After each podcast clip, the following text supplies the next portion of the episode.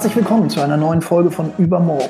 Wir sind Jakob und Silvi von Tomorrow und wir nehmen euch mit in ein gemeinsames Nachdenken darüber, wie wir unsere Zukunft gestalten können und wie wir morgen leben wollen.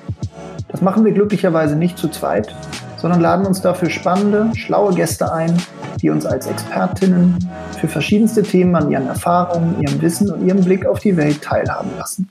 Denn Zukunft, ganz gleich wie sie auch aussehen mag, ist ein Gemeinschaftsprojekt. In dieser Folge wird es darum gehen, wie sich unser Leben verändern wird, wenn wir die digitale Transformation tatsächlich gemeistert haben. Und wir freuen uns sehr, dass wir dafür den großartigen Christoph Bornschein zu Gast haben. Er ist Gründer und Geschäftsführer der Digitalagentur TLGG. In dieser Funktion berät er Unternehmen und staatliche Institutionen dabei, digitale Technologien zu verstehen und strategisch zu nutzen. Außerdem hat er eine Reihe Beiratsmandate inne und beleuchtet als Autor für verschiedene Medien Wirtschaftsthemen. Klar also, dass wir hier genau den richtigen Gast haben, um über die schleppende Digitalisierung in Deutschland zu reden. Und vor allem, wie sich das jetzt endlich beschleunigen lässt. Das Gespräch teilen wir wie immer in heute, morgen und übermorgen. Wo stehen wir in Sachen Digitalisierung heute? Wie wird sich unser Leben durch eine echte digitale Transformation verändern? Und wie sieht es in einer fernen Zukunft aus? Los geht's und viel Spaß. Christoph, wir freuen uns total, dass du dir die Zeit genommen hast, heute mit uns zu sprechen. Mit was für einem Gefühl bist du denn in 2021 gestartet? Hast du eher Skepsis oder bist du optimistisch? Hast du Sorgen? Es ist so ein bisschen so ein, äh, äh, und guten Morgen übrigens, ähm, äh, einerseits, andererseits Gefühl. Ich ähm, habe ein mittelfristig extrem positives Gefühl, äh, was sich kurzfristig leider nicht manifestiert in total positivem äh, Sein. Äh, wir alle sitzen ja gerade in einer Situation, in der wir gestern gelernt haben, dass ähm, Lockdown nochmal verlängert wird. Ähm, äh, ich glaube, das wird noch ein schwieriges Quartal eins ähm, und dann großartige Quartale zwei, drei und vier. Zumindest drei und vier. Na, das ist eine Aussicht, oder? Also nehmen wir. Du bist ähm, Mitgründer und Geschäftsführer von TLGG. Ihr habt 200 Mitarbeiter im Büro in Berlin, in New York. Ähm, mit digitalen Lösungen und mit Homeoffice werdet ihr kaum Probleme gehabt haben.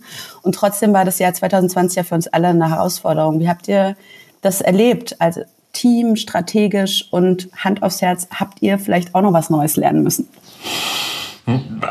Also erstmal ganz grundsätzlich ja, also so der Wechsel in so eine Homeoffice-Situation und in totales Remote war nicht so schwer, ähm, wie er natürlich irgendwie bei tradierten Unternehmen ist. Ähm, äh, wir haben, hat auch viel mit dem New York-Büro zu tun, eh Strukturen, die das ermöglichen. Da musste nicht irgendwie technisch noch nachgerüstet werden, sondern es war eben einfach ein Übergang äh, an Tag eins ähm, äh, in etwas, was sehr natürlich funktioniert hat. Ähm, so, das ist erstmal alles gut. Das hat dann irgendwie zu interessanten Verwerfungen geführt, dass wir Menschen ähm, hatten, die physisch in Frankfurt waren, aber in der Zeitzone von New York gearbeitet haben. Ähm, äh, Menschen, die in Kolumbien dasselbe machen. Ähm, also tatsächlich so eine komplette Entkopplung, ähm, weil wir für, für Aufrechterhaltung des Betriebes immer gesagt haben, ähm, du solltest zumindest in der Zeitzone agieren, in der dein Büro ist, ähm, äh, auch wenn du das örtlich nicht musstest. Das heißt, es gab eben tatsächlich wirklich Kollegen, ähm, die haben in Frankfurt um 15 Uhr angefangen zu arbeiten, weil sie auf New Yorker Zeit lebten. So, das äh, lustig. Ähm, da muss man auch irgendwie mit umgehen. Das war, war ähm, nicht total neu. Ähm, das gab es so situativ schon immer mal wieder. Ähm, äh, so als so Standard, der monatelang ging, war das irgendwie schon was ziemlich Neues. Ich habe die dann auch physisch getroffen an einem Freitagabend in Frankfurt, als es zwischendurch im Sommer mal ging. Ähm, und dann denkst du so, naja, wir gehen ins Abendessen, ist ja klar, du Feierabend, na nix. Ähm, weil in New York ist noch nicht Feierabend, wenn du versuchst, in eine, in eine Apfelweinkneipe zu gehen. So Sachen ähm, waren kulturell interessant, sind natürlich irgendwie auch Edge Cases. Ähm, ich glaube, was wir, was wir, was wir ganz neu lernen mussten, so der große Themenbereich ist tatsächlich wie, und wir sind ein sehr kulturgetriebenes Unternehmen, wie du es hinkriegst, so eine Kultur, die ja eben auch aus physischen Ereignissen sich speist ähm, äh, und aus so einem Miteinander, ähm, wie die irgendwie virtuell trägt ähm, äh, und so inklusiv ist, wie sie dann eben in einer physischen Verfassung ist. Wir haben relativ schnell verstanden, dass so dieses Element von ähm, äh, wir feiern ähm, und sehen uns, ähm, äh, also war halt ein großes Thema, was machen wir mit der Weihnachtsfeier, ähm, äh, so nicht funktionieren würde. Ähm, haben zum Glück eine sehr Corona-sichere ähm, End-of-Summer-Party in diesem Zwischenhoch in Deutschland gemacht, so um das noch einmal zu nutzen, also Weihnachten vorverzogen ähm, und sind immer noch und äh, eigentlich die ganze Zeit, und ich glaube, es wird irgendwie konstant bleiben, eben auf der Suche von genau dieser oder nach genau diesen Lösungen. Ähm, wie überträgst du Kultur in äh, virtuelle Umfelder ähm, äh, und was, was sind das für Elemente, die dann irgendwie so eine Anschlussfähigkeit machen von Organisationen? Das ist total neu. Und ich glaube, dass wir auch, also gibt es auch sehr praktische Probleme draus, muss man ja tatsächlich wirklich ehrlich sagen. Ähm, äh, Menschen, die in Corona bei uns neu angefangen haben, und die gibt's eben tatsächlich auch, ähm, erleben uns natürlich als komplett anderes Unternehmen, ähm, äh, als es in, in, in einer normalen Situation gewesen wäre. Und da irgendwie so eine Anbindung und irgendwie diesen, diesen Kit herzustellen und Verstehen auch des Unternehmens, das ist sicherlich eine der schwersten Dinge, die wir gerade beobachten. Ja, ich glaube, da können wir auch ein Lied von singen hier. Vielleicht ein bisschen kleinerem Umfang, aber die, die Herausforderungen sozusagen waren sehr, sehr ähnliche. Lass uns doch noch mal einen Schritt zurückgehen, bevor wir äh, näher ins Hier und Jetzt zoomen. TLGG hast du vor rund zwölf Jahren gemeinsam mit Franzi Kühne und äh, Bontam Temaismiti, ich hoffe, ich spreche das korrekt aus, gegründet. Übrigens, Franzi Kühne, das ist total wichtig, weil ähm, äh, Franzi sagt nicht nur, ähm, dass sie Franzi heißt, sondern in ihrem Personalausweis ähm, äh, steht, dass sie Franzi heißt. Ähm, auch wenn man das äh, nicht glaubt. Ja, da, guck mal, schon was mitgenommen. Ich habe den vermeintlich leichteren Namen hier nicht hingekriegt. Aber zurück nochmal auf diesen, auf diesen äh, äh, Gründungszeitpunkt damals. Habt ihr schon damals damals gewusst, so digitale Transformation, das ist die Zukunft, auch für Beratungen, das ist großes Business? Oder geschah die Gründung eher aus so einer Abenteuerlust heraus? Also äh, die Antwort ist irgendwie ja auf beide Fragen, ähm, auch wenn sich das irgendwie ausschließt, so wie du es artikuliert hast. Also ich glaube, wir hatten ein, ein, solides Bauchgefühl und eine starke Hypothese, was da irgendwie passieren würde. Wissen ist äh, in jedem Fall irgendwie ein zu großes Wort, das konnte man nicht wissen. Ähm, äh, also jetzt so, das ist ja wie immer, ähm, äh, in der Postrationalisierung macht das alles total Sinn ähm, und war ultra logisch ähm, nach vorne gedacht, 2008 war es das nicht wirklich, sondern es war irgendwie ein, ein solides Gefühl von irgendwie ist da was ähm, äh, und dann verbunden eben mit der Abenteuerlust, was soll eigentlich schiefgehen, wenn wir jetzt mal rausfinden, was denn da genau ist. Ähm, äh, so jetzt rückwärts kann ich dir die Geschichte erzählen von, na klar, wir haben es immer geahnt. Ähm, die, die klingt sogar super plausibel, stimmt aber nicht. Und was waren aus deiner Sicht auch wieder jetzt natürlich auch äh, rückwärts engineert sozusagen die, die wichtigsten Entscheidungen dafür, dass ihr heute eine so erfolgreiche Digitalagentur, Digitalberatung habt aufbauen können?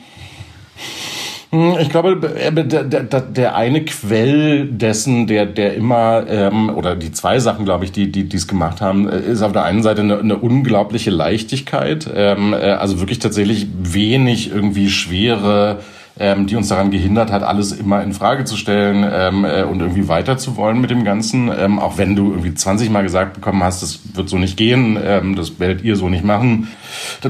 Franzi hat gestern, ähm, äh, es gibt ja keinen Podcast, in dem man nämlich Clubhouse sagen kann. Franzi hat gestern in einer Clubhouse-Session, ähm, äh, äh um, äh, in der es um, um äh, weibliche Gründer ging, ähm, von Arroganz gesprochen. Ich glaube, das ist tatsächlich auch ein bisschen wahr. Also es ist so, so, so zwischen, zwischen Naivität und Arroganz ähm, ist die Linie im Zweifel ja relativ schmal.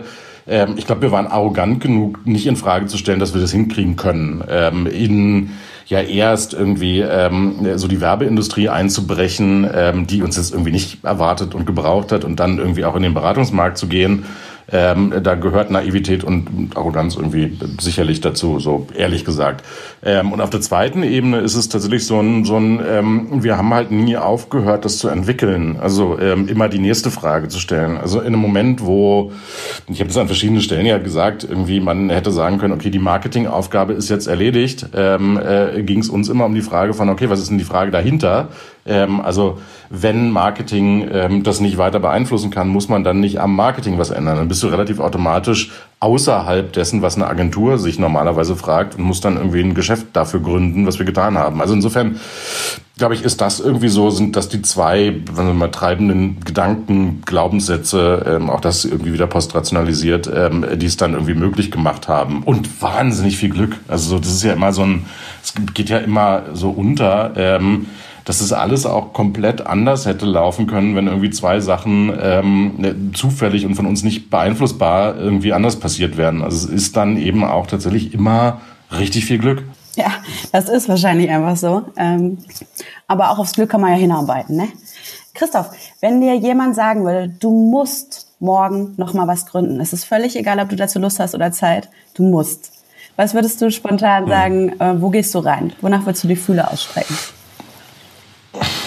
Hm, ich, ich mache das ja gelegentlich. Also ja, ich, ich habe ja irgendwie auch auch über ähm, äh, die Situation, dass ich dass ich ja irgendwie Angel Investments mache, ähm, äh, immer mal wieder die Gelegenheit irgendwie so Meta mitzugründen, also Gründer zu unterstützen.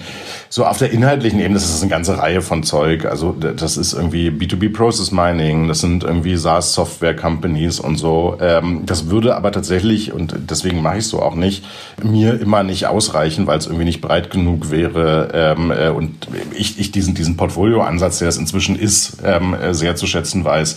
Ähm, und deswegen wäre die, die richtige Antwort, wenn ich eine Eigengründung machen würde, würde ich wahrscheinlich einen äh, Private Equity Fund gründen, ähm, äh, der dann in sich selbst ja wieder ein Portfolio ist, der mit einer tiefen Gläubigkeit und starker Technologiehypothese äh, tatsächlich Unternehmen übernehmen und entwickeln würde. Das habe ich an anderer Stelle auch schon mal gesagt. Das ist wahrscheinlich am nächsten an ich glaube an Portfolio, ähm, nicht an das eine Geschäftsmodell. Das äh, kriege ich psychologisch irgendwie nicht hin, ähm, mich mit dem ganzen, den ganzen Tag mit der Optimierung des einen Geschäftsmodells zu beschäftigen. Ja, also immer die große Aufgabe, die äh, sich verteilt. Ja, oder viele Aufgaben. Also am Ende optimiert es ja nur für, äh, man könnte, wenn man das gemein sagt, für äh, irgendwie ADHS. Äh, ich kann mich nicht lang genug auf eine Sache konzentrieren, ähm, wenn man irgendwie netter zu mir sein will, ähm, für einfach ein breites Spektrum an Interessensgebieten. Wir nehmen das Letztere. ähm, sag mal, du berätst ja viele große Unternehmen, Konzerne, die Politik, wie sie Digitalisierung für sich nutzen können, wie sie den Umgang damit verbessern können. Und mit deinem Blick nach innen in Strukturen, wo hakt es denn jetzt am meisten mit dem digitalen Fortschritt? Ist das der Wille? Ist es Wissen? Ist es Geld? Wo ist der Knackpunkt? Die komplizierteste aller Fragen am Ende. Also weil, weil die Antwort ist ein bisschen in deiner Frage drin. Es ist leider eben eine Kombination aus allen Faktoren. Ähm, also ich, ich habe das immer mal wieder zugespitzt und ich kann das auch mal machen Polarisation macht irgendwie anschaulich. Auf der einen Seite ist es ein, Thema, was im großen Maße von Bewertungskompetenz getrieben ist, also tatsächlich einem tiefen Verstehen und Umsetzen können dessen, was irgendwie notwendig ist. Ähm, ich habe schon, weiß nicht, 2000 14 ähm, äh, in Baden-Baden auf den legendären Baden-Badener Unternehmergesprächen ähm, mal einen sehr pöbelnden Vortrag darüber gehalten. Der hatte die Überschrift ähm, Das Versagen der gesellschaftlich, wirtschaftlichen und politischen Eliten in der Digitalisierung. Man hätte auch sagen können, ich habe mich vor Leute gestellt und gesagt, ihr macht's alle falsch. Am Ende ist es immer noch so. Also wir, wir, wir haben halt tatsächlich immer noch die Situation, dass in politischen Systemen, in auch vielen gesellschaftlichen Systemen wenig Bewertungskompetenz für das, was wirklich kommt, ähm, da ist. Also kein natürliches Gespür dafür. Das liegt irgendwie an so Generationenfragestellungen, also vor digitale Generationen, die wenig an technologischer Intuition haben. Also was ist wirklich der Wandel, der da gerade passiert? Und dann kommt natürlich dazu, ich meine, es ist auch, und das muss man zu, zu deren aller ähm, Entschuldigung sagen, das ist eben auch eine Art von Komplexität, äh, die, die unglaublich hoch ist. Also wie tief kannst du eigentlich wirklich bewerten, was, wie Software funktioniert, was Software eigentlich so tut. Dann hast du irgendwie meritokratische Strukturen, ähm, äh, die machen, dass Menschen, die ihre Meriten im Alten erworben haben, relativ natürlich davon ausgehen können, ähm, dass sie auch in der Neuzeit immer noch die Spitze der Institutionen beherrschen werden. Äh, eben aber auch mit einem, mit einem nicht mehr total passenden Kompass. Du hast ein europäisches Problem insgesamt, ähm, äh, mangelnde Binnenmarktsintegration in Europa. Also ähm, versuch mal eine Baufinanzierung ähm, paneuropäisch anzubieten. Das äh, Albtraum so. Ähm, das geht mit Anlageprodukten inzwischen, mit, mit komplexeren Produkten kannst du das selbst mit allem europäischen Passporting und so kaum machen ähm, äh, geht weiter über ähm, eine Unterfinanzierung des ähm, Innovationsraums Europas, ähm, äh, wo, wir, wo wir tatsächlich einfach dieses, dieses, dieses Kapitalansatz nicht haben. So und endet dann ähm, letztlich so in, in, in der kleinsten Dimension bei ist es nicht alles zu klein und zu spät, ähm, äh, was wir tun. Also springen wir nicht ähm, äh, zu spät und unterkritisch auf das, was eigentlich nötig wäre, gerade drauf und mit zu wenig Überzeugung. Ähm, und sind wir dabei nicht eigentlich zu langsam ähm, in so einer Entscheidungs- und Entschlussfindung? Also insofern, ähm, äh, alle, alle der von dir gerade in der Frage formulierten Hypothesen haben irgendwie ihre Berechtigung das kollaborative System dieser Probleme ähm, kreiert dann die Situation, in der wir irgendwie uns befinden. Da würde ich gerne noch mal ein bisschen reingehen und es vielleicht noch mal, noch mal ein bisschen zuspitzen, weil also die, die Bestandsaufnahme ist ja relativ offenkundig so, dass wir hier, also hier in Deutschland, du, wir sprechen mit dir, du sitzt gerade woanders, aber hier in Deutschland massiv hinterherhinken in der Digitalisierung, das ist kein Geheimnis. Also es wird jetzt in der Corona-Krise, in der Pandemie noch noch deutlich offenbarer, wie sehr uns das auch als Gesamtgesellschaft letztlich betrifft und nicht nur als, als Wirtschaftsstandort. Ne? Also digitale Infrastruktur ist einfach lange nicht da, wo sie sein müsste, vom Breitband aus, äh, äh, Breitbandausbau, der sich irgendwie bei ein paar Prozent bewegt, über äh, haufenweise Faxgeräte in Gesundheitsämtern bis zu Schulen, die bisweilen nahezu null digital äh, ready sind. Habt ihr, also vielleicht um das nochmal zu sagen, ähm, äh, das Pilotprojekt der Berliner Schulen, jetzt E-Mail bei Lehrern auszuprobieren, äh, ist dann ja am Ende nur ein weiteres Ausrufezeichen in dieser Art von Diskussion 2021. Ja, ja, also das ist sozusagen, was darf Satire, fragt man sich an der ja. Stelle öfter mal. Ähm, so gefühlt bewegt sich sehr wenig und doch reden ja alle davon, wie wichtig das eigentlich wäre. Und in einem Artikel der Süddeutschen war das neulich ähnlich zugespitzt, wie du es eigentlich gerade formuliert hast in deinem legendären Vortrag in Baden-Baden. Wir haben die Digitalisierung nicht verschlafen, sondern sie wurde aktiv unterdrückt. Und man muss sagen, wer den Artikel geschrieben hat, ähm, äh, weil diese Ehre sei ihm gewährt, Dirk von Gehlen hat das aufgeschrieben ähm, äh, und ist toll. Würdest du das, würdest du das unterschreiben? Also, dass, du hast es ja eben schon anklingen lassen, dass das eben nicht nur ein Verpennen und nicht können ist, sondern auch ein, ein aktives Verhindern, weil Leute das irgendwie aus irgendwelchen mehr oder weniger expliziten Gründen auch nicht, nicht so richtig wollen, dass wir da nach vorne kommen. Ich, ich habe das ja sogar schon unterschrieben, ähm, äh, äh, weil ich sehr explizit ähm, auf ihn in meiner letzten Manager-Magazine-Kolumne Bezug genommen habe und auf den Text. Ähm, leider ist die Namensnennung von Dirk irgendwie dem Lektorat zu ähm, Opfer gefallen, äh, stand nämlich drin. Ähm, ich glaube, Medien reden immer nicht gern über andere Medien oder so. Ähm, äh, also hundertprozentige Zustimmung. Ähm, am Ende ist es keine, äh, es ist uns irgendwie passiert, ähm, sondern wir haben es auch aktiv erzeugt. Und wir meint ja uns gar nicht als Individuen. Ähm, äh, und es meint irgendwie auch gar kein Individuum, sondern es ist eben immer so ein es, es, es ist eine strukturelle Situation, ähm, äh, die das ermöglicht hat. Ich muss, muss gestern sehr lachen.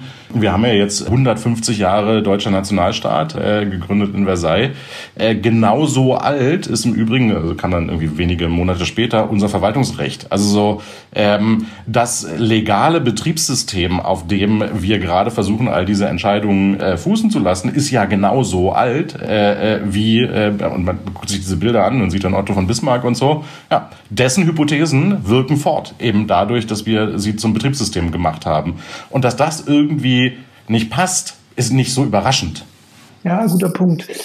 Jetzt das Betriebssystem hast du gerade schon genannt, äh, trotzdem nochmal nachgefragt. Gibt es ganz bestimmte Themen, die dich ganz persönlich im Moment am dollsten umtreiben, wenn du über den Stand der Digitalisierung nachdenkst? Also welche Potenziale einfach, äh, einfach nicht gesehen werden oder worüber du sozusagen am dollsten den Kopf schüttelst gerade. ich, ich mach's mal auf drei Ebenen, auf den drei logischen Sortierungsebenen, auf denen man sich das irgendwie angucken kann. Und das ist Politik, Gesellschaft, Wirtschaft immer so. Ähm, in, in diesen Räumen wirkt das eben tatsächlich. Ähm, ich, ich glaube, gesellschaftlich ist ähm, das, worüber man sich ärgern muss, eben tatsächlich, dass wir, dass wir so eine, so eine totale Unternutzung des Potenzials haben. Also so, bin Kind des frühen Internets ähm, und des frühen Versprechens, Wirkversprechens des Internets.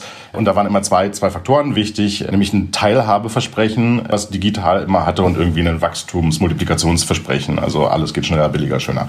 Und was wir, was wir, was wir gesellschaftlich gerade nicht hinkriegen, ist tatsächlich diese technologische Möglichkeit, die es ja erstmal ist, in den Dienst unserer gesellschaftlichen Probleme zu stellen. Da hindern wir uns selbst dran.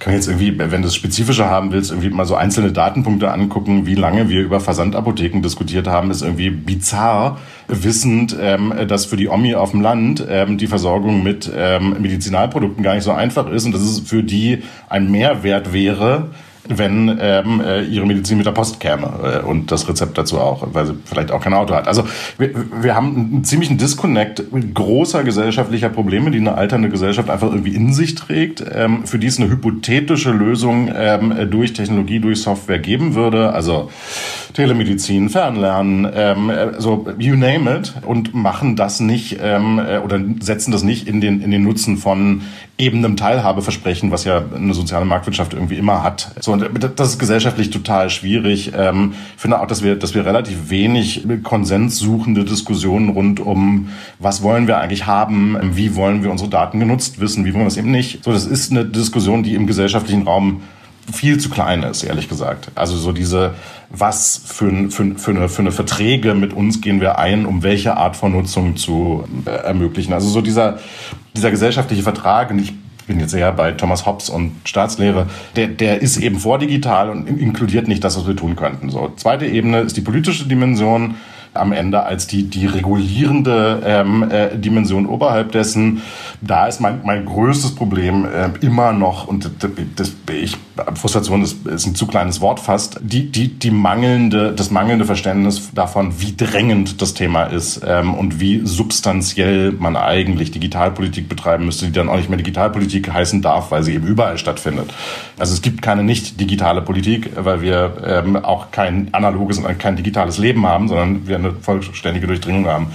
Da finde ich das Bewertungskompetenzthema extrem schwierig. Ähm, da sind wir tatsächlich in, in Österreich wird diese Diskussion, die hatten gerade irgendwie 100 Jahre ähm, Nationalrat, äh, äh, so, so ein bisschen schon diskutiert. Also da hast, siehst du die schon, so müssen wir unsere Demokratie eigentlich an die mediale Welt anpassen, ähm, in der wir uns eben befinden und haben wir nicht eigentlich zu träge demokratische Strukturen. Es geht nicht darum zu sagen, wir brauchen keine demokratischen äh, Strukturen. Das ist, ähm, finde ich, gefährlich, jetzt irgendwie China so zu stilisieren, als ähm, da läuft es doch, die kriegen das super hin, ja, die sind auch nicht demokratisch äh, äh, und auch nicht mit Freiheitsrechten ausgestattet. So, wir müssen darauf eine Antwort finden. Wir müssen Demokratie fortentwickeln für die Anforderungen, die, die, die, die da jetzt neu drin sind. Das heißt vor allen Dingen Beschleunigung von Entscheidungsprozessen, ähm, anderes Gestalten von Entscheidungsprozessen. Liquid Democracy war irgendwie gar nicht so eine schlechte Idee. Ähm, es ist ja was übrig geblieben von dem Denken der Piraten, ähm, an dem was dran war. Die waren eine absolute Scheißpartei, aber hatten gute Ideen. Ähm, und dann hast du die dritte Dimension, das ist die wirtschaftliche Dimension, in der letztlich der Kulminationspunkt von all dem liegt. Wir haben auf der gesellschaftlich-politischen Seite einen sehr intakten, sehr konsensualen Wertekatalog, ähm, äh, auf dem sich das, äh, dieses Europa so aufbaut. Da sind 500 Jahre Krieg und Verhandlungen äh, eingeflossen, dass wir einen, einen Wertekonsens haben, der schon toll ist. So. Nichts davon übersetzt sich in wettbewerbsfähige ähm, äh, Produkte. Also so diese, diese ganze Forderung, die, die ja eine, eine theoretisch-intellektuelle Forderung ist, unsere Wertebasierung zu productizen und dann wettbewerbsfähig zu machen, findet ja nicht wirklich statt. Also so, ähm, äh, sondern wir exportieren irgendwie Regulatorik. So ist auch irgendwie gut, dass ähm, der Staat New York und der Staat Kalifornien irgendwie findet, dass GDPR so nachahmenswert ist, dass man die Grundprinzipien in eigener Regulierung kopiert, führt aber nicht dazu, dass wir irgendwas verkaufen, was das in sich trägt.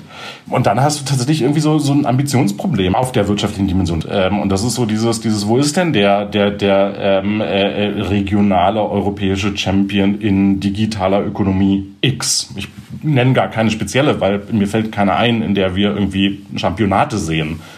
Und, und, und all das zusammen macht eben im Ergebnis eine ganz schlimme Orientierungslosigkeit und einen, einen Verhandlungsprozess, der die ganze Zeit läuft, aber irgendwie kein Ergebnis gebiert.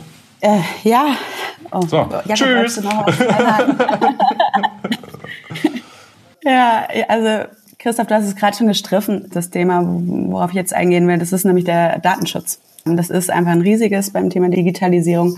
Und den nehmen wir hierzulande ernst, ist auch gut so. Und zumindest, wenn es nicht um die private Nutzung von Messenger-Diensten oder Social-Media-Kanälen geht. Aber ähm, was sagst du denn? Behindert uns das jetzt wirklich aktiv so sehr oder ginge auch mit einem strengen Datenschutz noch sehr viel mehr, als äh, es bis dato ist?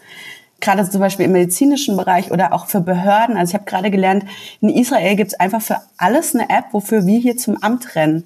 Mhm. Und ich finde es tatsächlich sehr verlockend, dass, äh, dass das bei uns auch irgendwann mal der Fall sein könnte. Du siehst ja äh, irgendwie Situationen wie die, es geht ja noch weiter. Ähm, äh, Estland versteht die Genomdaten aller seiner Bürger als nationale Ressource, auf denen sie Forschung betreiben können. So, also könnte man auch so sehen.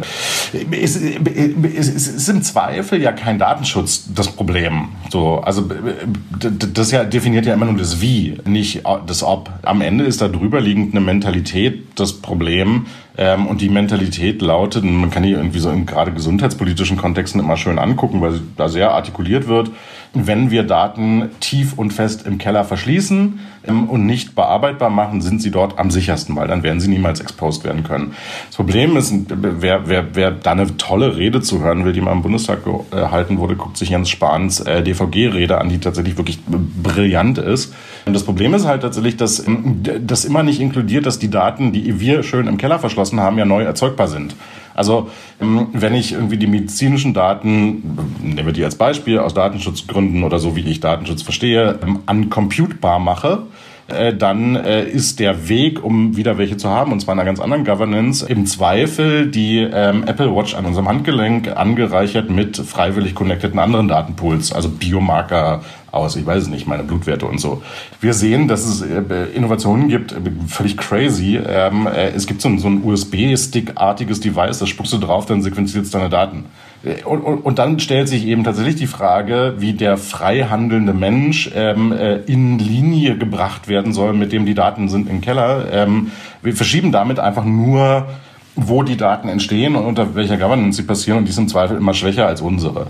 Insofern glaube ich, dass, dass die Diskussion eben eine sein muss, die positiv ähm, die Frage nach einer europäischen Datenökonomie stellt ähm, und die dann auch entsprechend reguliert, weil die Verweigerung von Regulierung, die es ja letztlich ist, also es ist ja letztlich ein, wenn die da im Keller liegen, dann müssen wir gar nicht regulieren, weil die liegen ja im Keller, führt am Ende nur zu einer massiven Schwächung dessen, was wir, was wir an Handlungsfähigkeit haben. Also es führt dann dazu, dass Apple mehr Gesundheitsdaten ähm, hat als wir und definitiv schlechter reguliert ist, ähm, als das die AOK wäre. Und es ist aber auch die Frage eben, also mit Regulierung alleine kommen wir ja nicht weiter, weil eben an die großen Plattformen, wie du es gerade schon gesagt kommen wir eben nicht ran. Ja, und damit bist du, bist, bist du am Ende bei einer strategischen Diskussion, keiner Datenschutzdiskussion, ähm, nämlich wenn du nicht selber solche Märkte entwickelst, in denen du dann auch regulatorischen Durchgriff hast, dann wirst du eben immer in eine Situation geraten, wo supranationale Entitäten äh, dann die Regeln machen. Also ich meine, es ist ja am Ende, kannst du dir das, um in eurem Bereich zu bleiben, ich habe das mit, mit, mit Sigmar Gabriel tausendmal diskutiert.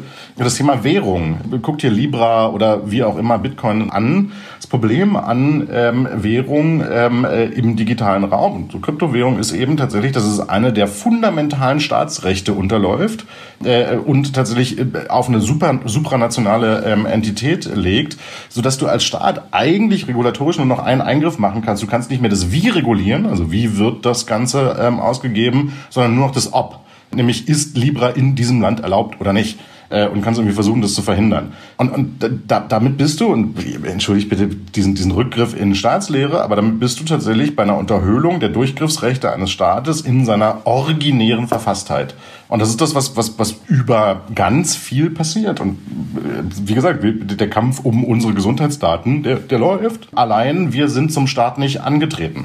Ja, ich finde, das, äh, das löst gerade ganz viel auf bei mir, dieses Thema, wenn man sozusagen nicht selber aktiv angeht, sozusagen, und, und verschließt, dass es dann natürlich an anderer Stelle passiert. Das lässt sich ja letztlich auf alle Bereiche extrapolieren. Ja. Ne? Also wenn du es verhinderst, das sozusagen äh, Schulen zu digitalisieren und mit Infrastruktur auszusetzen, natürlich sitzen die Kids da ja trotzdem und agieren ja trotzdem sozusagen 24 Stunden digital, nur komplett außerhalb des Einflussbereiches derer, die eigentlich ja irgendwie Bildung vielleicht irgendwie steuern und äh, äh ja, das äh, es steht es steht ja im kleinen einmal eins ähm, jedes Corporate CIO, wenn du eine Nutzung nicht ermöglicht, entsteht als nächstes von dir nicht gegowernte Schwarz-IT, so heißt es dann auch bei CIOs immer, ähm, äh, die nicht mehr unter deiner Kontrolle diesen Use Case trotzdem ermöglicht. Also simples Beispiel sorgt dafür, dass der Verkehrsminister nicht sicher E-Mails machen kann, dann wird er im nächsten Schritt ein GMX-Postfach benutzen, ähm, äh, weil er fühlt, also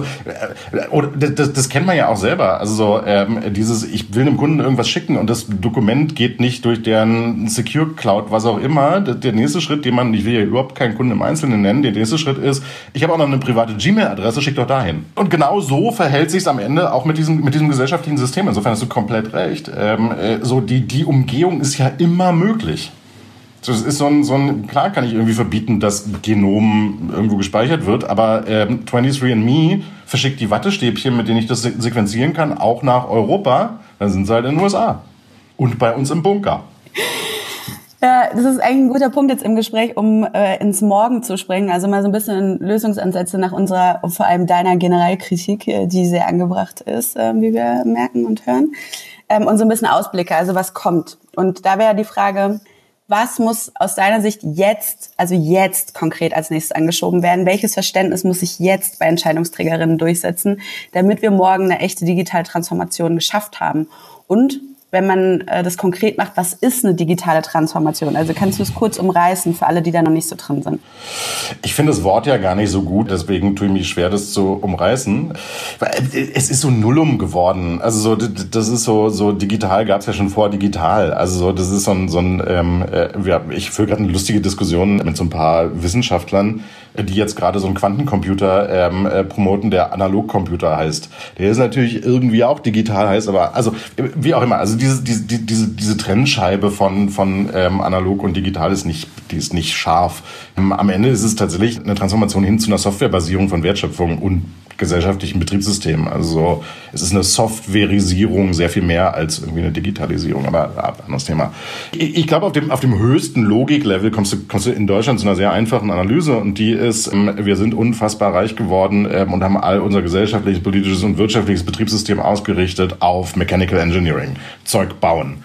Und unser Erfolg in Zeug bauen ist dann ähm, gesamtgesellschaftlicher und politischer Konsens geworden. Wir haben ein Operating System äh, dieser Gesellschaft gebaut, was ideal für Zeug bauen und exportieren gemacht ist. Da, da sind sehr viele Grundprämissen drin, die einfach nicht mehr wahr sind oder sogar kontraintuitiv sind zu Software entwickeln und softwarebasierte Lebenssysteme, Wirtschaftssysteme und so weiter ähm, äh, möglich machen. Und genau da ist letztlich der Ansatzpunkt. Also es ist letztlich ein, wir müssen auf eine wertschätzende Weise mit unserer Mechanical Engineering Tradition äh, gar nicht brechen, weil die kann ja weiter ähm, existieren, aber, aber die, die Prämissen, die da drauf aufgebaut sind, aus dieser Rolle als allumfassende Leitkultur Hypothese rausnehmen, durch etwas zeitgemäßeres ersetzen.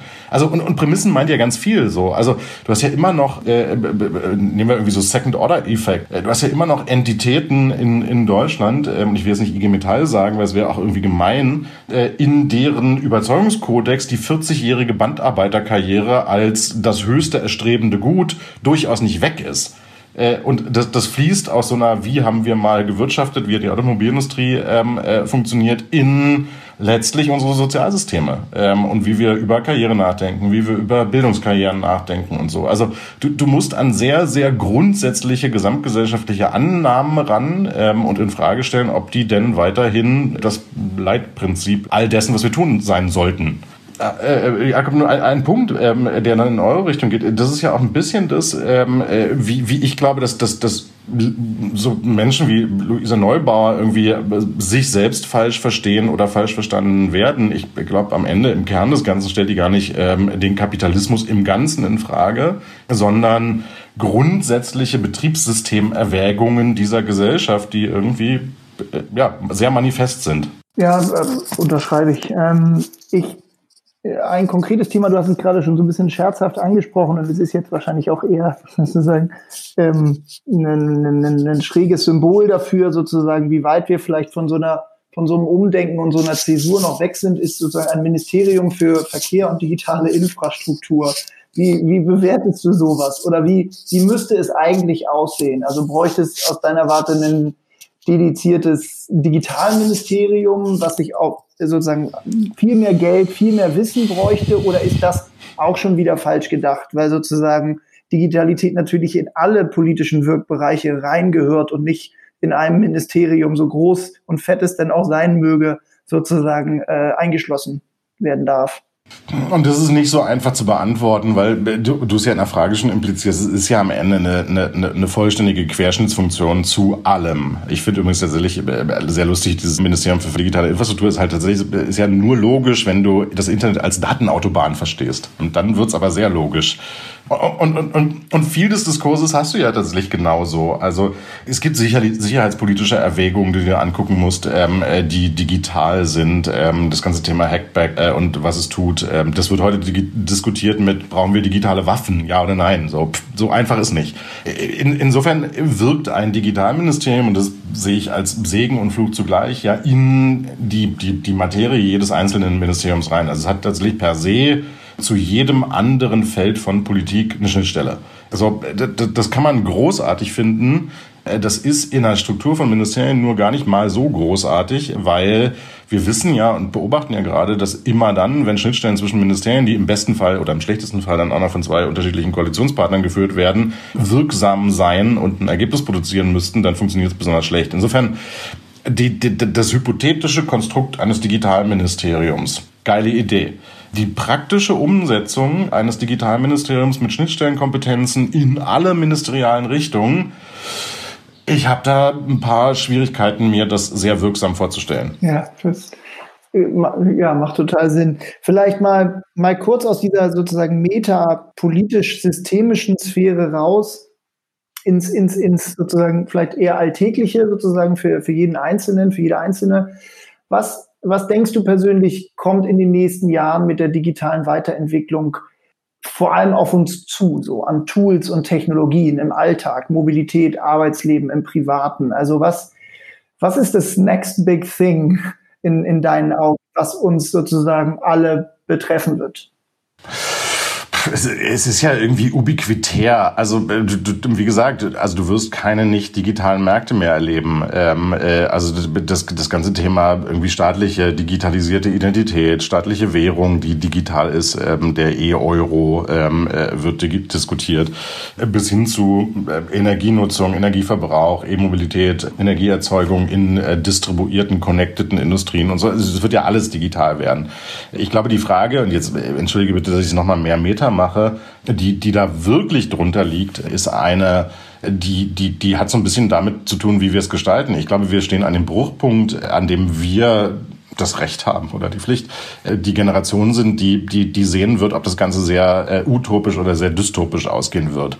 Also genau hier ist der Scheideweg, ob wir Surveillance-Kapitalismus und staatlich gelenkte ähm, äh, digitale Kontrolle äh, gewinnen lassen ähm, äh, und diesen Weg gehen oder ob wir tatsächlich zurückkehren zu, zu, zu etwas, woran ich zutiefst glaube, ist eben so ein generationelles Thema, nämlich äh, Technologie und Software als Enabler für gleichzeitiges Wachstum und Inklusion meint eben auch als Quelle für Nachhaltigkeit, äh, nachhaltige Ressourcennutzung und so weiter und so fort. Und ich glaube, es ist leider, das muss man sagen, ähm, am Ende ein entweder oder. Also so ist es eben tatsächlich ein durch staatliche oder private Überwachung, ist dann auch am Ende egal, getriebenes Weiterentwickeln oder ist es eben tatsächlich eine Rückkehr zu Freiheitsrechten und dem Internet als Allermöglicher. Und ich weiß, es ist mega Meta. Ich bin mir, bin mir dessen total bewusst. Ähm, aber, aber das ist die Frage, die wir irgendwie in Wirklichkeit gerade ausverhandeln. Meiner Meinung nach. So. Ja. Ähm, wir haben ja auch jetzt hier und da das schon mal anklingen lassen, dass die Skepsis gegenüber Digitalisierung oftmals noch den Chancen oder das Nachdenken über Chancen überwiegt, was vielleicht auch einfach mit fehlenden Zugängen ähm, oder Wissen ähm, zu tun hat. Und eine Sache, die immer wieder aufpoppt, ist, äh, ist genau dieses Thema von, ähm, das werden wahnsinnig viele Jobs damit verloren gehen. Mist, Mist, Mist. Wie lösen wir das? Das wird wahrscheinlich auch einfach ein Generationenthema sein.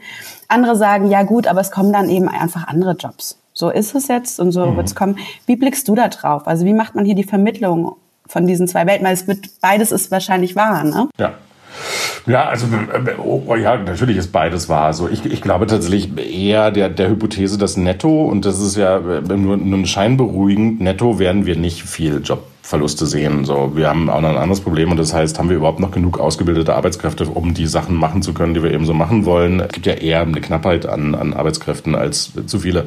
Das Problem an dieser, an dieser, an dieser Netto wird gar nichts passieren äh, Betrachtung ist, dass, dass auf dem Individuum äh, natürlich schon was passieren wird, äh, weil Und das hat was mit, mit zeitlicher, ähm, mit zeitlichem Verlauf zu tun und, und Lernbarkeit ähm, oder Veränderbarkeit. Ähm, Re- und Upskilling heißen da die Worte immer. Du, du machst halt tatsächlich aus einem Baggerfahrer in die nächste Woche einen Programmierer. Und, und diesen Sprung schaffst du zwar makroökonomisch möglicherweise mit Netto Null, auf dem Individuum schaffst du es eher nicht.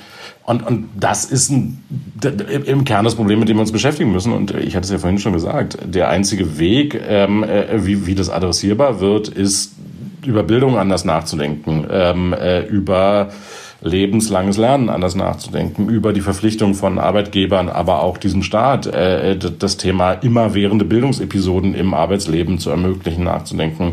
Ähm, weil nein, netto ist es kein Riesenproblem. Ja, auf der Individualebene führt es zu unfassbaren Verwerfungen und ähm, äh, das ist irgendwie absolut sichtbar. Ja, deswegen eigentlich noch unverständlicher, dass es immer immer noch so ein bisschen thematisch nebenher läuft oder da nicht mehr Wissensvermittlung oder auch Gespräche stattfinden, weil es wird uns gesellschaftlich einfach herausfordern, massiv so in den nächsten Jahren. Das ist ja.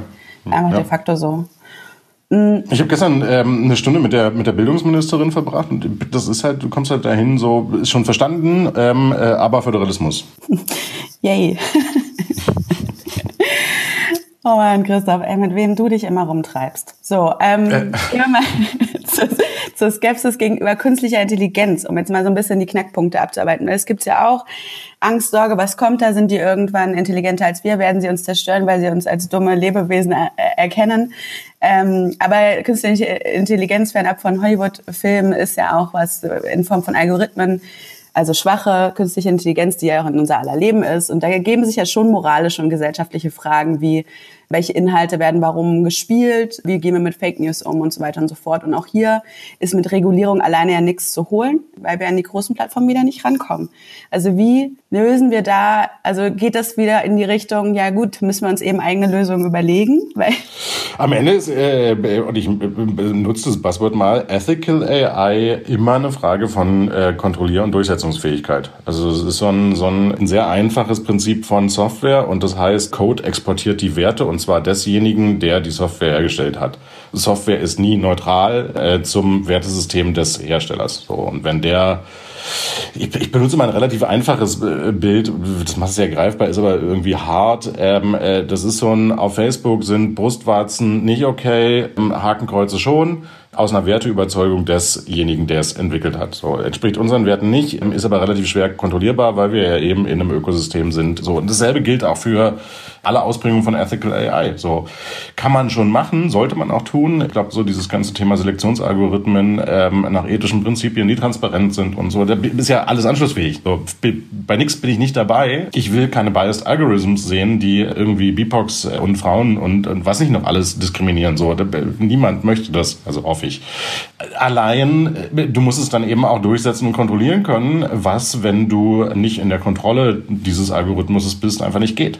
Und damit bist du wieder bei der Frage 1 zurück, so Catch 22. Wie gewinnst du eigentlich über Wettbewerbsfähigkeit Kontrolle über die Infrastruktur, in der du dich bewegst? Da würde ich gerne noch mal reingehen. Ähm, also Stichwort die, die, die großen Plattformen, die schwer oder nicht zu fassen zu kriegen sind, zu regulieren sind das Rennen darum haben wir ja auf eine Art for the time being auf jeden Fall verpasst. So Alphabet, Amazon, Ten. Obwohl wir gerade gerade im Moment europäischer Stärke und Souveränität haben. Also also äh, diese diese äh, und den Case muss man sich immer angucken, finde ich. Diese Zusammenführung von ähm, auf der Datenseite von Instagram, ähm, WhatsApp und Facebook, äh, die ja jetzt insgesamt verschoben wurde, war in der EU nie geplant. So ist schon mal so. Also, so bullisch waren wir früher nicht. Ja, okay, guter Punkt, stimmt. Äh, haben wir auch eingangs sozusagen vor unserem Gespräch, Silvi und ich, so ein bisschen drüber gesprochen, wie sich da manchmal dann doch sozusagen so Risse zeigen in, der Schein, in dem scheinbaren Panzer der Giganten. Trotzdem nochmal die Frage, die, die, die großen Player, auch wirtschaftlich, sind ja ganz dezidiert. Alphabet, Amazon, Tencent, so, die kommen aus ganz anderen Teilen der Welt.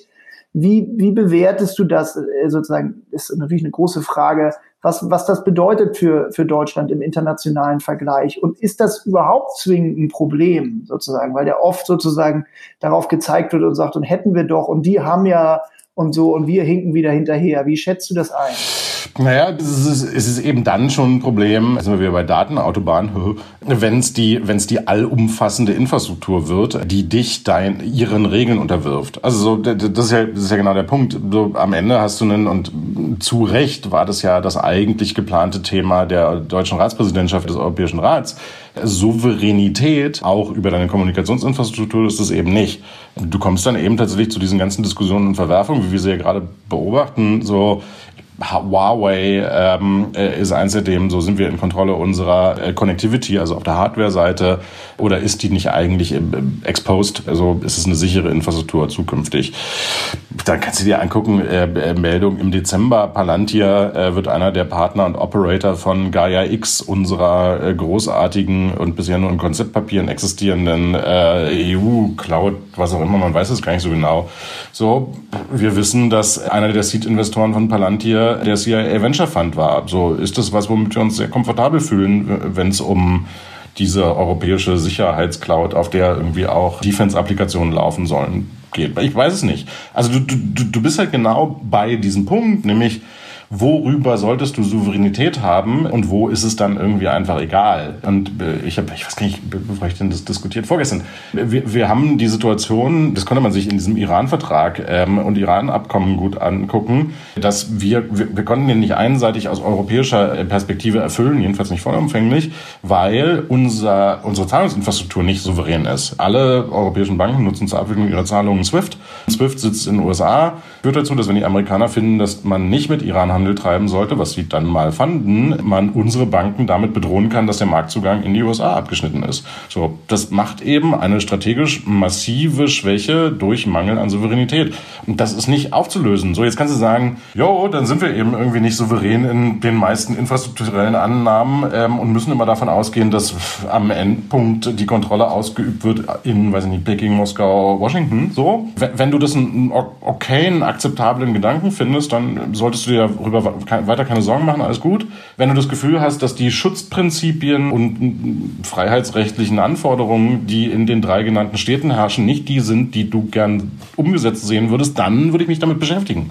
Ja, ja. Ähm, da könnte man jetzt sozusagen wahrscheinlich auch noch mal tiefer reingehen und sozusagen die, die, die, mal die Frage stellen, die große Euphorie jetzt um neue äh, Machtverschiebung in Washington, ob das sozusagen jetzt auch nur was ist, worauf man sich sozusagen dann ausruhen kann und so. Aber das lassen wir weg. Stattdessen äh, brechen wir in den ganz. Ja, also, äh, also um, um da ganz schnell einen Satz zu, zu sagen, ähm, äh, das ist so ein, was Biden ja nicht machen wird, ist äh, nicht mehr darüber nachzudenken, wie Amerika wettbewerbsfähig ist. Also das ist ja so, so äh, jetzt, jetzt, jetzt kommt ein Präsident, der sagt, nee, ist nicht so schlimm. Ähm, das ist ja nicht so. Also es ist ja total logisch, dass der sagt, naja klar bin ich an einer wettbewerbsfähigen äh, amerikanischen Digitalökonomie interessiert. Ist ja auch irgendwie, muss man das ja nicht mal verurteilen, so ist eben. Ja, ja absolut. Also das, das, das meinte ich, aber das war wahrscheinlich einfach noch ein, ein, ein Raum für, für einen äh, ganz anderen Podcast. Wir brechen jetzt mal kurz sozusagen in, im Format, bevor wir äh, nochmal sozusagen äh, nach ganz weit in die Zukunft den, den Blick schweifen lassen. Wir haben immer fünf Fragen, auf die wir äh, fünf schnelle Antworten brauchen. Da geht es jetzt sozusagen äh, maximal un Meter und äh, äh, absolut nur Christoph. Ähm, ich fange an mit der ersten Frage, dann macht Silvi weiter. Frage Nummer eins. Darf ich noch, äh, ich muss noch ganz schnell eine Sache sagen. Wer sich da vertiefen will in übrigens diese Diskussion, ähm, äh, googelt mal das, was die sehr, sehr tolle Alfred Haarhausen Gesellschaft ähm, äh, zum ähm, äh, Europa-Szenarienprozess gemacht hat. Ähm, die haben sich nämlich genau mit dieser Frage beschäftigt. Drei Szenarien, ähm, wie es für Europa weiterläuft. Ähm, äh, toll, spannend, viel Content, sehr interessant. Ähm, äh, da kann man echt irgendwie noch mal viel darüber lernen wo das alles hingehen kann. Und jetzt Schnellraterunde. Super, vielen Dank aber dafür. Den, den, das, dafür soll noch Zeit sein. Also jetzt Frage Nummer eins. Christoph, worin bist du wirklich sehr, sehr schlecht? Ähm, äh, lange das Gleiche machen. Du darfst dich ein Jahr nicht weiter als 15 Kilometer von Berlin entfernen oder jemand nimmt dir für einen Monat dein Handy ab. Für was entscheidest du dich? Fuck. Ähm, äh, Berlin, ist schön, Berlin ist sehr schön. Ich habe äh, auf Karten diesen 15 Kilometer Radius gesehen. Das mache ich. Wir nennen es äh, Tarifzone C. Frage Nummer drei. Du könntest ein Jahr deines Lebens noch einmal leben. Welches nimmst du? Wow, gute Frage. Ähm, 2015. Das war irgendwie interessant. Ähm, möchtest du davon erzählen? Nein. Nein. Ich lasse es einfach sehr schnell Raterunde. Äh, Frage 4. Was hast du erst vor kurzem gelernt? Äh, ach, ja, jeden Tag irgendwas Neues. Äh, jetzt ganz vor kurzem, ähm, äh, äh wie, wie ähm, FOMO sich wirklich anfühlt, äh, projiziert auf äh, Clubhouse, äh, das äh, FOMO Mansplaining Netzwerk.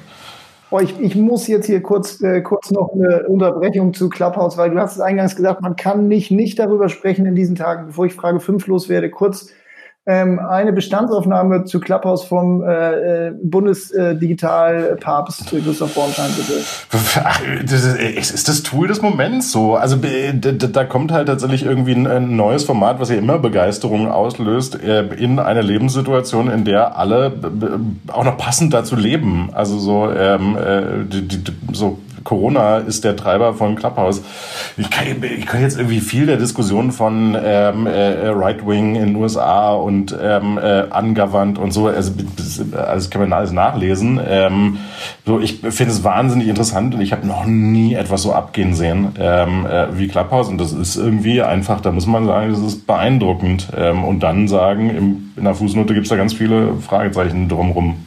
Ja, das da, das kann ich zumindest erstmal so unterschreiben. Erstmal gucken und gleichzeitig aber auch sehr kritisch sozusagen die Perspektive haben. Frage Nummer fünf, bevor es ganz normal weitergeht. Frage Nummer fünf, du darfst zehn Minuten mit dir selbst als 14-jährigen Christoph oder als 74-jährigen sprechen. Welches Alter nimmst du und worüber quatscht ihr? 74 und die Lottozahlen.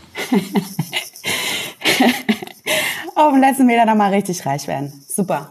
Ähm, so, wir springen nochmal ganz. Ohne, ohne Arbeit auch. Ohne Arbeit, das ist immer das Beste. Ähm, wir springen nochmal ganz, ganz fix in ein fernes Übermorgen, ähm, wo wir so ein bisschen Utopie, ein bisschen rumspinnen mal uns mal eine wirklich eine ferne Zukunft aus, ähm, in der die digitale Transformation, auch wenn du das den Begriff nicht so ganz glücklich findest, ähm, geklappt hat. Sagen wir mal 2100, Klapp auf Holz. Wie sieht's da aus? Also was gibt's da? Was fällt weg? Was kommt neu? Sind Flugtaxis schon wieder veraltet? Bestellt der Kühlschrank endlich das Essen und werden wir von Robotern gepflegt? Oder was passiert da? Na, und das, jetzt kommt es eben sehr darauf an. Äh, Nochmal, Herrhausen Gesellschaft ähm, hat da äh, alle Antworten, ob du tatsächlich Anhänger einer utopischen oder dystopischen ähm, Perspektive bist. Die, die dystopische kann ich jetzt schnell zusammenfassen. Äh, chinesische äh, Kolonie mit äh, wenig Freiheitsrechten und Rückmeldung nach Peking. Und da China ja auch immer die Zeitzone von Peking überträgt, wohnen wir alle in der Zeitzone von Peking. Unsere Uhren passen irgendwie nicht mehr zur Beleuchtungssituation. Oh Gott. War. Christoph. Das ist auch wahnsinnig irre, dass China eine Zeitzone hat. Aber äh, anderes Thema. So, so könnte es kommen. Ähm, äh, gibt übrigens Szenario 2, nämlich wir können uns irgendwie entscheiden, ob wir in der amerikanischen oder in der chinesischen Einflusszone sind ähm, und was wir irgendwie besser finden, ob wir von Konzernen oder von einem Staat kontrolliert werden. Also ob unser Souverän ähm, ein CEO oder ein äh, Präsident ist. So, und äh, sagen wir mal, das ist irgendwie so die dystopische Perspektive. Äh, die, die, die utopische Perspektive äh, habe ich im Grunde die ganze Zeit ähm, eher sehr vorgestellt vorgetragen. Also so, es ist Technologie als der, der große Menschheitsbefreier. Ähm, also wir können tatsächlich ähm, das Wissen der Menschheit und wollen äh, jederzeit und immer zugreifen, äh, können uns darauf verlassen, dass unsere Freiheitsrechte dabei gewahrt sind und lösen alle sich ergebenden äh, gesellschaftlichen Probleme und alternde Gesellschaft wird irgendwann einfach zuschlagen, also Pflege und also Kram über Technologie, der wir vertrauen können ähm, und die unsere ethischen äh, Prinzipien perpetuiert, ähm, äh, anstatt sie zu verraten. Und was dann die Technologie ist, suchst dir aus. So, alles ist digital, alles ist nachhaltig, alle Energie ist grün und ubiquitär. Könnte super werden. Ich, ich persönlich habe schon einen leichten Favoriten, was die 30 ja. angeht, aber ähm, überlasse ich mal der Interpretation der Zuhörerin. Letzte, allerletzte Frage, lieber Christoph. Ähm, du hast es vorhin schon ein bisschen anklingen lassen. Unterscheiden wir in dieser fernen Zukunft eigentlich überhaupt noch in irgendeiner Form zwischen analoger oder digitaler Welt? Oder ist beides zusammen einfach der Raum, in dem wir leben und das hat sich äh, sozusagen äh, aufgehoben? Also wir, da müssen wir nicht 79 Jahre nach vorne gehen. Ich finde ähm, äh, diese Art von unterteilter Denke auch Stand heute, 20.01.2021, ja, liebe Zuhörer, da haben wir das aufgenommen, ähm, äh, überholt. That's true. Das können wir als Schlusswort so stehen lassen ähm, und schicken die aller, allerbesten Dankesworte äh, zu dir für diese, für diese kleine, aber ähm, sozusagen ausschweifende Reise und die Bestandsaufnahme zur digitaler Transformation. Ich habe immer noch keinen besseren Begriff, aber den lese ich mir an im Nachgang. ähm, wie auch die Herrhausen-Texte und so weiter. Vielen Dank, Christoph, dass du bei uns warst. Ich äh, danke euch. Das hat äh, großen Spaß gemacht, ähm, auch wenn es nicht immer nur positiv war. Vielen Dank dir für das schlaue Gespräch. Danke. Danke. Und bis bald. Bis bald. bald. Wie immer, vielen Dank fürs Zuhören. Und natürlich freuen wir uns sehr über Feedback, über die Weiterempfehlung unseres Podcasts oder über Gästevorschläge. Wenn ihr noch mehr über uns und Tomorrow erfahren wollt und wir Geld zu einem Teil der Lösung anstatt des Problems machen, dann schaut mal auf www.tomorrow.one vorbei.